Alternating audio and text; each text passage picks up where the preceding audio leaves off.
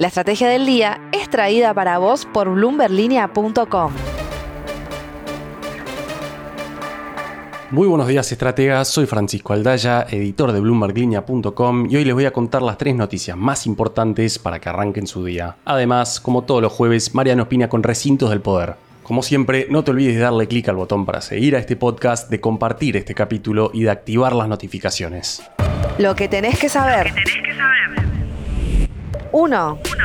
El Banco Central vendió dólares ayer por primera vez en la era Milley, registrando un saldo negativo de 10 millones de dólares. Así las cosas, logró comprar unos 3.300 millones de dólares en enero, pero esta venta interrumpió la racha positiva desde el cambio de gobierno. Habíamos dicho hace un par de semanas que la normalización del acceso de importadores al MULC y la lentitud del crawling peg empezarían a dificultar la acumulación de reservas y ayer tuvimos la primera evidencia. Sin embargo, ayer también llegó el primer desembolso del año del FMI tras la aprobación del nuevo acuerdo por parte del directorio. Teniendo en cuenta los pagos de 2.800 millones de dólares que tenía que hacer la Argentina entre ayer y hoy, quedaron a favor del central unos 1.900 millones de dólares, dejando las reservas brutas en torno a los 26.000 millones de dólares. Y es bueno recordar que en noviembre de 2023 estaban en 21.500 millones de dólares. 2.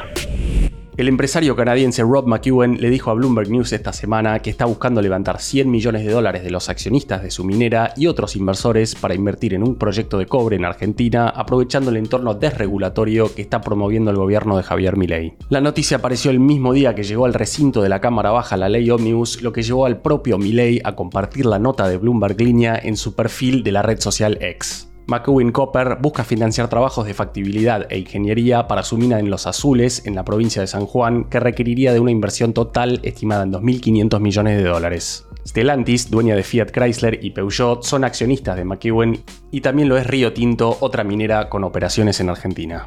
3.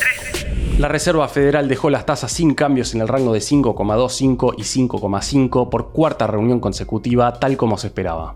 Desde el Banco Central estadounidense dijeron que no sería apropiado reducir las tasas hasta que el comité tenga mayor confianza de que la inflación se está moviendo de manera sostenible hacia el 2%. El S&P 500 cayó 1%, el dólar se fortaleció, el oro bajó, pero escuchemos ahora la reacción del analista financiero Leandro Sicarelli, host del podcast Financiero Monetario e Irreverente. Adelante, Lean. Bueno, la reunión de ayer de la Reserva Federal dejó un montón de cosas. Eh, la verdad es que era una reunión de la que no se esperaba mucho, eh, al ser en enero, en general no viene con proyecciones ni outplot, y estaba 100% descontado que la Reserva Federal haga lo que hizo, que es mantener las tasas en el nivel que está, con lo cual la atención en principio va a estar puesta en la conferencia de prensa. Sin embargo, ya en el comunicado, eh, que sale 30 minutos antes del comienzo de la conferencia, vimos bastantes cambios en el wording y en la redacción y en, los párrafos que componen ese comunicado, que ya empezaron a llamar la atención. algunos positivos y y otros eh, negativos. Eh, el positivo creo que, lo vieron todos y eso generó un poquito de, buen ánimo en los primeros minutos, después se revirtió. Pero el positivo es que eh, la Reserva Federal cambia el párrafo en donde decía que para futuro endurecimiento de la política monetaria iba a observar, bueno, cambia ese párrafo por algo así como, bueno, los próximos movimientos de tasa van a depender de, y al principio eso uno entiende como diciendo, bueno, ya si habla de movimientos de tasa y no de endurecimiento, creo que está haciendo referencia a que ahora la tasa puede empezar a moverse para abajo, algo que el propio Powell después confirma en en la conferencia de prensa, estamos en la terminal de esta daría la sensación que es la tasa más alta. Bueno, es una buena noticia, creo que ya estaba descontada, ya estaba puesto en precio. Ahora, hay otras cosas en el comunicado, como el primer párrafo, en donde se cambia eh, el párrafo que decía en la reunión de diciembre que la actividad se estaba desacelerando por un párrafo que dice la actividad está sólida y básicamente sigue sólida. Y después un segundo párrafo que es mucho más clave todavía y yo no sé qué tanto en precio estaba, que es que para una baja de tasas la Reserva Federal necesita estar 100% segura de que la inflación está convergiendo a la meta. Bien. Ya pasando a la conferencia se, confirma esto. Powell abiertamente dice eh, a una de las preguntas ya en la conferencia, al final de la misma, que no ve en el escenario base una baja de tasas en la reunión de marzo, algo que el mercado está apreciando muy fuerte hace un tiempo, hace una semana empezó a bajar la probabilidad, pero estaba 50-50 entre baja o mantiene. Bueno, eh, Powell básicamente le dio un cachetazo al mercado y dijo directamente que en marzo está casi descartado una baja, así que eh, empezaremos a pensar en cuestión de, mayo, por ahí junio, en reuniones ya que vengan de mediado del año para adelante. Así que eso como, como dato negativo. Como dato positivo creo que aparece de vuelta en el discurso de la Reserva Federal, empieza a tomar peso de vuelta el mandato dual de la misma, y creo que esa es la gran conclusión de la misma Se lo vio a Powell bastante distinto, con otro enfoque, diciendo no queremos que choque la actividad, no queremos que, el mercado laboral empeore.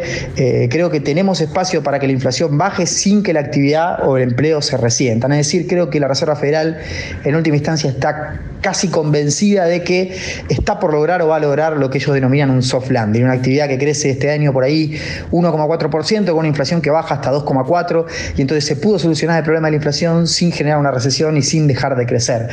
Eh, por eso digo, en conclusión, de corto plazo me parece que las noticias son malas porque lo bueno que hay en el comunicado y en la conferencia ya estaban precios y lo malo que nos enteramos, eh, bueno, por ahí no estaba del todo el precio, entonces eh, naturalmente el, el Standard Poor's hizo el movimiento que hizo en base pasando a precio eso, pero de mediano plazo no creo que haya sido mala, creo que las conclusiones de la reunión son bastante buenas porque incluso abren la posibilidad de que la economía americana no se desacelere, de que el desempleo no aumente e igual la Reserva Federal empiece a bajar las tasas en tanto y en cuanto la inflación acompañe ese proceso descendiente que ellos quieren ver.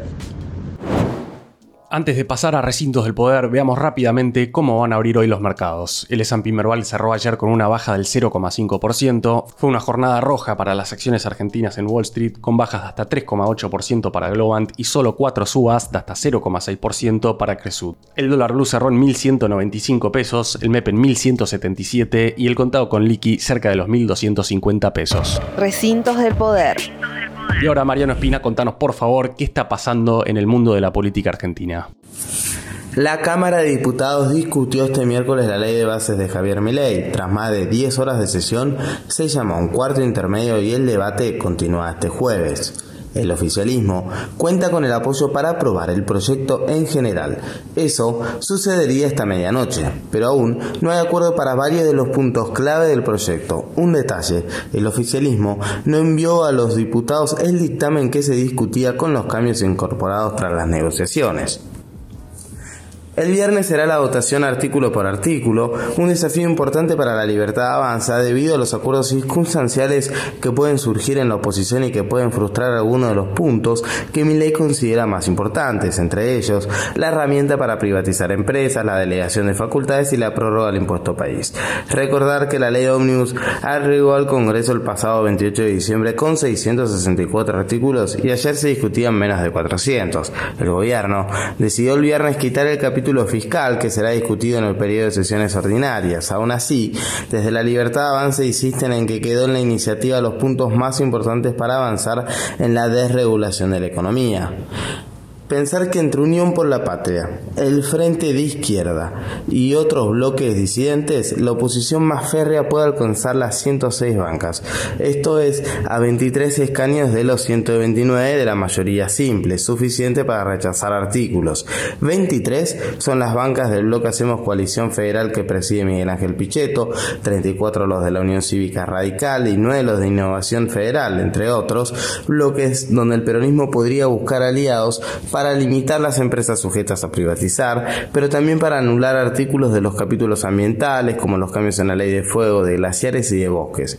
Esas votaciones, artículo por artículo, serían el viernes tras la votación en general. La frase del día.